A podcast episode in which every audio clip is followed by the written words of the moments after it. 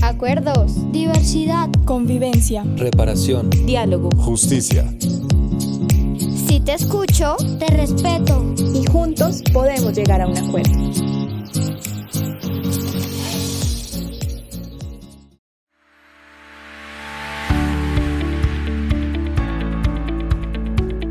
Sean todos bienvenidos a Justicia Escolar una nueva serie de voces expertas de Educalidad. En este episodio nos acompañarán las voces de nuestras expertas en justicia restaurativa, Isabel Puerta y Laura Osa, abogadas docentes de la Facultad de Derecho y Ciencias Políticas de la Universidad de Antioquia. Nuestro tema de hoy, las justicias que se aplican en las violencias dentro de la escuela. Bienvenidos.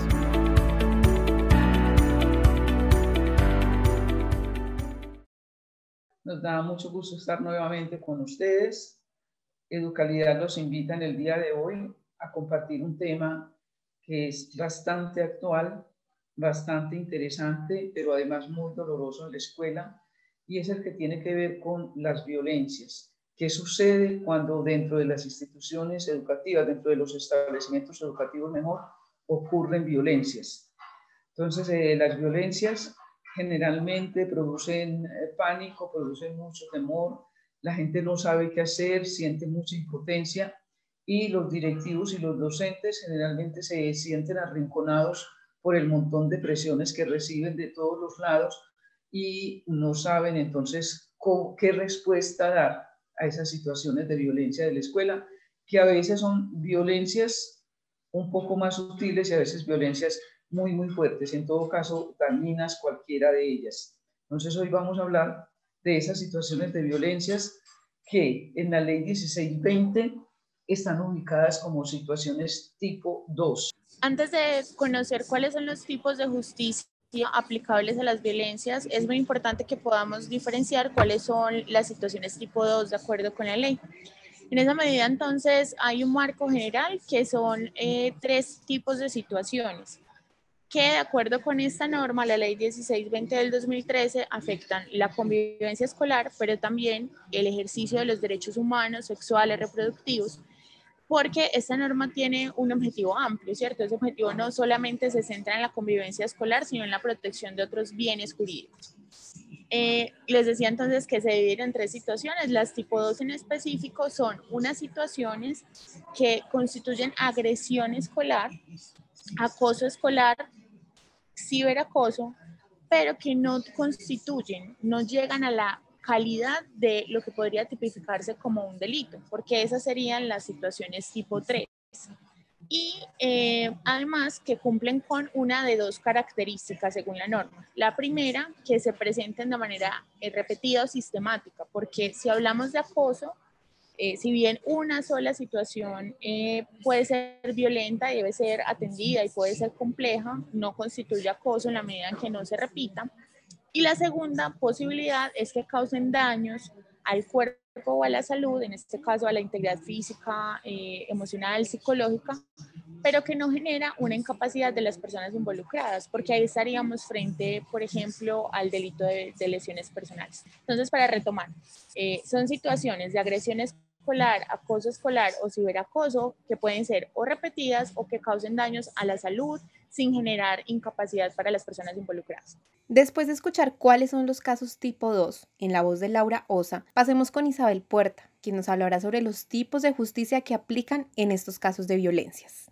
Son dos tipos de justicia los que operan cuando se producen violencias en el escenario escolar. Una que es la justicia retributiva, esa justicia retributiva adquiere la forma de proceso disciplinario con debido proceso. Y entonces lo que se busca es saber si esa persona que estuvo involucrada en los hechos violentos es o no responsable y cuál es el alcance de su responsabilidad. La institución educativa tendría que probar que es responsable y a partir de ahí asignarle una sanción que debe ser proporcional a la situación o al acto que cometió. Esa justicia retributiva bajo la forma de proceso disciplinario debe estar siempre acompañada del debido proceso. Y con eso no podemos olvidar que ese niño o esa niña que están en ese proceso disciplinario son inocentes durante todo el proceso disciplinario hasta el momento en que, se, en que se tome la decisión para saber si es responsable. Esa es la justicia retributiva. Este escenario es el peor de los escenarios en el caso de violencias. Es el, el escenario que conduce al castigo y ya hemos dicho cómo el castigo no es la mejor salida ni la mejor respuesta a las situaciones o de conflictos o de violencias. Ese proceso es un proceso muy formalizado, tan formalizado que tiene que constar por escrito. ¿Y por qué las formas aquí se hacen tan importantes? Porque en el momento en que una autoridad vaya a mirar si efectivamente se le garantizó el debido proceso a ese sujeto, tendrá que atenerse a lo que está escrito para saber cuáles son los pasos que se dieron si esos pasos corresponden a lo que es el debido proceso o si se incurrió en debilidades, en omisiones o en vulneraciones que hacen que ese debido proceso no se haya producido. Por eso es que ha habido tantas tutelas en Colombia para los establecimientos educativos que han fallado en su contra porque el, debido proceso no se ha observado. Entonces, los establecimientos educativos lo que hacen es enfurecerse contra los jueces que dicen aquí no se observó el debido proceso y esa es una forma de trasladarle la responsabilidad a un tercero porque las responsabilidades del establecimiento educativo no le están diciendo no lo castigue, lo que le están diciendo es lo puede castigar luego de que seguido todo un procedimiento con todas las garantías, usted le pueda demostrar que es responsable y le adjudique una sanción que corresponda al grado de responsabilidad que tiene. Entonces eso es el proceso disciplinario con debido proceso. Aunque el proceso disciplinario para conflictos y violencias es igual, Isabel nos explica por qué existe una mayor complejidad con el de las violencias. El proceso disciplinario es el mismo en el manejo de conflictos y en el manejo de violencias. Lo que pasa es que el grado de complejidad es más alto cuando son violencias. ¿Por qué? Porque seguramente si a esa persona, si a ese niño o niña se le demuestra que es responsable, no estoy hablando de culpable, sino de responsable, si se le demuestra que es responsable, la sanción va a ser mucho mayor que aquella que se le atribuye a un niño o una niña que actuó en un conflicto sin violencias. Entonces, y seguramente las pruebas que haya que recoger para las violencias sean mucho más elaboradas, sean, sean pruebas suficientes que respalden la responsabilización que se le está haciendo a ese sujeto.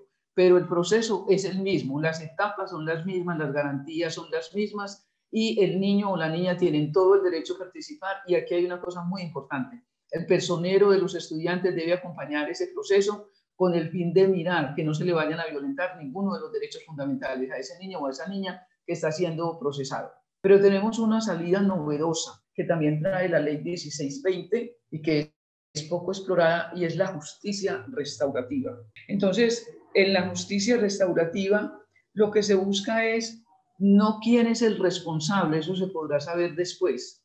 Lo que se busca, los que se busca saber es a quiénes se dañó, quiénes son los que están involucrados, qué daños se produjeron, cómo se puede restablecer la situación para tratar de reparar integralmente ese daño y cómo cada uno de los sujetos que están involucrados se responsabiliza de su vida, de sus proyectos, de sus intereses y vuelve a la comunidad educativa, reintegrándose sin que nadie lo pueda señalar, sin que nadie los pueda atribuir ningún tipo de responsabilidad, porque ya él se responsabilizó de sus actos, ya esa persona supo que tiene que reparar a la persona que es víctima y ya la víctima también se empoderó y sabe que es capaz de sentarse a la mesa de negociación con su ofensor para tratar de restablecer o de, sí, de reparar el daño y de restaurar el lazo que tenía, el lazo social que tenía con ese sujeto. La justicia restaurativa tiene sus orígenes en las comunidades ancestrales, Viene de Nueva Zelanda, Estados Unidos y Canadá, pero ha sido rediseñada a través del tiempo para adaptarla al contexto actual. La justicia restaurativa, como les decía, es una forma novedosa, no nueva, de justicia. Está clasificada como justicia alternativa. ¿Alternativa qué? Al proceso judicial, al castigo, a la justicia retributiva. Esa justicia empieza a verse en Latinoamérica más o menos en la década de los 70, pero no es nueva porque es recuperada de comunidades ancestrales que tenían maneras de resolver sus conflictos que no incluían el castigo, sino que lo que, ah, lo que comprendían era la necesidad de hacer conciencia en los sujetos de que ese daño que se produjo es un daño también para su comunidad.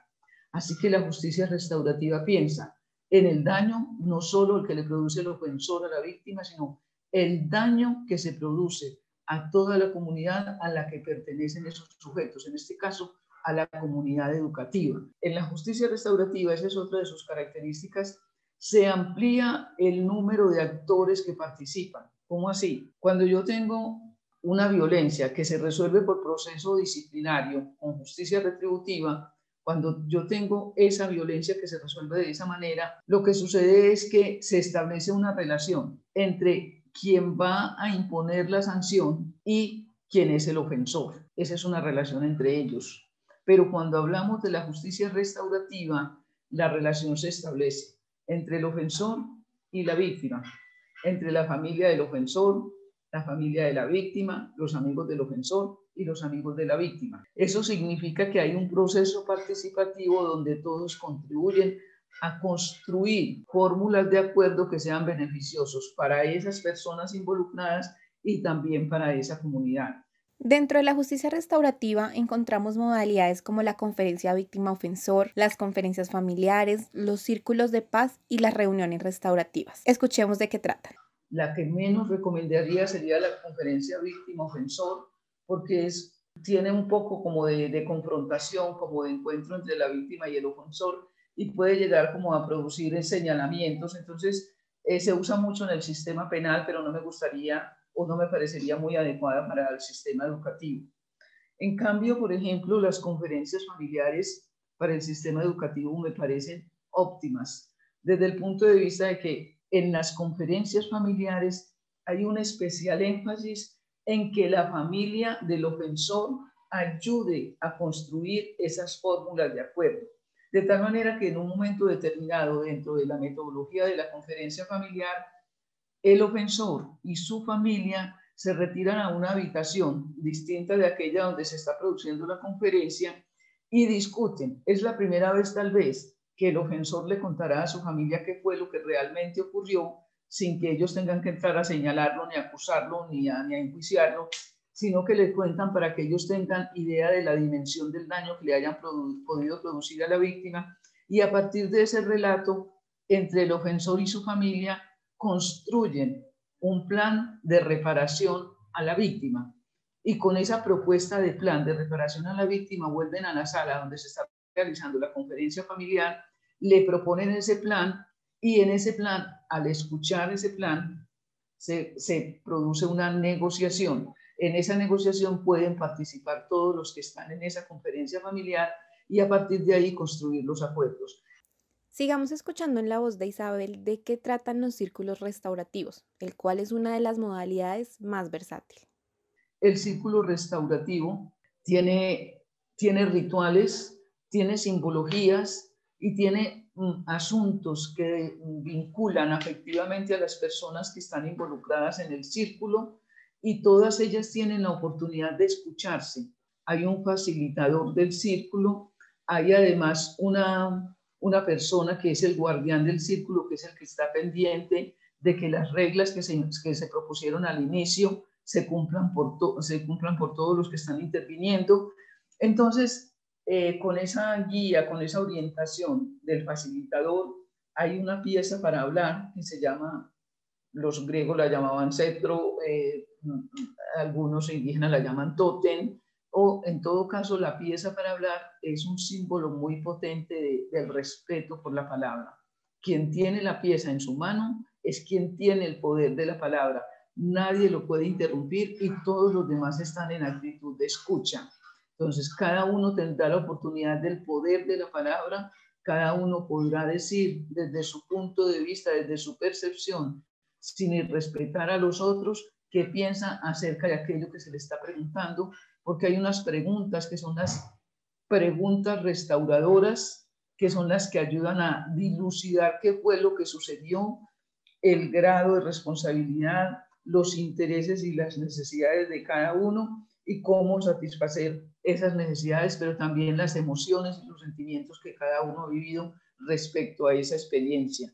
Las reuniones restaurativas en los ámbitos educativos, eh, bueno, son un mecanismo sumamente especial. Básicamente es una conversación en la que involucramos a víctimas o eh, personas afectadas por la situación eh, presuntos ofensores a la comunidad y a las personas que puedan apoyar de manera más próxima a quienes se consideran víctimas y personas ofensoras. Serían familiares, amigos y amigas, sí, todas esas personas que podrían de alguna manera arropar a quienes están allí en esa, en esa reunión restaurativa. El mecanismo empieza haciendo algunas preguntas, casi siempre hacemos unas preguntas introductorias que van permitiendo un ambiente de tranquilidad para las partes, de reconocimiento, de revalorización desde el punto de vista de, de la transformación de esos conflictos y de esas situaciones de violencia. Y lo que se hace es que luego eh, las personas de apoyo, la comunidad, la familia empiezan a seguir eh, la respuesta. A veces lo que se plantea es un guion en el que se va dando la palabra, pero también puede ser muy libre, porque finalmente todos los mecanismos que trae la justicia restaurativa son muy flexibles y permiten la participación que se va dando de acuerdo con lo que va emergiendo en el espacio de reunión. Eh, como su nombre lo indica, la reunión restaurativa tiene por objetivo restaurar y lo que se busca restaurar es lo valioso, por ejemplo, la relación que existe o existía entre las partes, eh, la sana convivencia, en el caso de los ámbitos educativos, por supuesto, ese bien eh, superior que es la convivencia escolar. La mediación con enfoque restaurativo es la modalidad que más recomienda la abogada Laura Osa. Y la modalidad que más me gusta para atender violencias es la mediación con enfoque restaurativo. No obstante, es importante aclararle a quienes nos están escuchando que la atención que se hace de cada una de las situaciones, el mecanismo utilizado, la participación de las partes y de las personas eh, allegadas a ellas va a depender de cada caso concreto. No es lo mismo atender una violencia en la que hay involucradas de alguna manera dos personas eh, más directamente y algunas otras voces que atender un caso en el cual estamos frente al manejo de grandes grupos. Pero si eh, trabajáramos una situación de violencia directa más cercana a las partes, yo escogería la mediación con enfoque restaurativo. La utilizaríamos cuando estamos frente a una situación que implique violencia y por ende sea necesario reparar el daño causado. En la escuela sí podemos encontrar diferentes salidas al castigo, como lo hemos venido escuchando. Isabel invita a la comunidad educativa a ser consciente de estas nuevas alternativas para el manejo de las violencias. Quiero entonces dejarles la invitación a todos ustedes para que piensen en que sí tenemos otras posibilidades en la escuela y en la familia, en que esas posibilidades están desarrolladas en el mundo, en que están instaladas en nuestra legislación colombiana y que tenemos entonces que cambiar nuestra mentalidad que es muy punitiva, que es muy castigadora, en donde pensamos que solamente el castigo puede llegar a producir cambios y que pensemos en movernos de ese lugar en el que estamos e ir cambiando paulatinamente la cultura del castigo por una cultura de la negociación y de la palabra. La justicia restaurativa tiene inmensos, inmensos potenciales que no han sido descubiertos y no les digo que va a resolver todos los problemas del mundo, pero con seguridad que en la escuela y en la familia iría instalando unas formas dialogales que permitirían que la autoridad se fortaleciera, que los niños y niñas entendieran que el otro está ahí enfrente, que al otro hay que respetarlo y hay que reconocerlo porque tiene sus sueños y sus aspiraciones, pero también sus miedos como yo, y que hay que tenerlo en cuenta como un ser humano valioso. Sí es posible una escuela que enseñe a asumir responsabilidades, a reconocer los errores y a reparar el daño causado por conflictos y violencias en vez de culpar o castigar.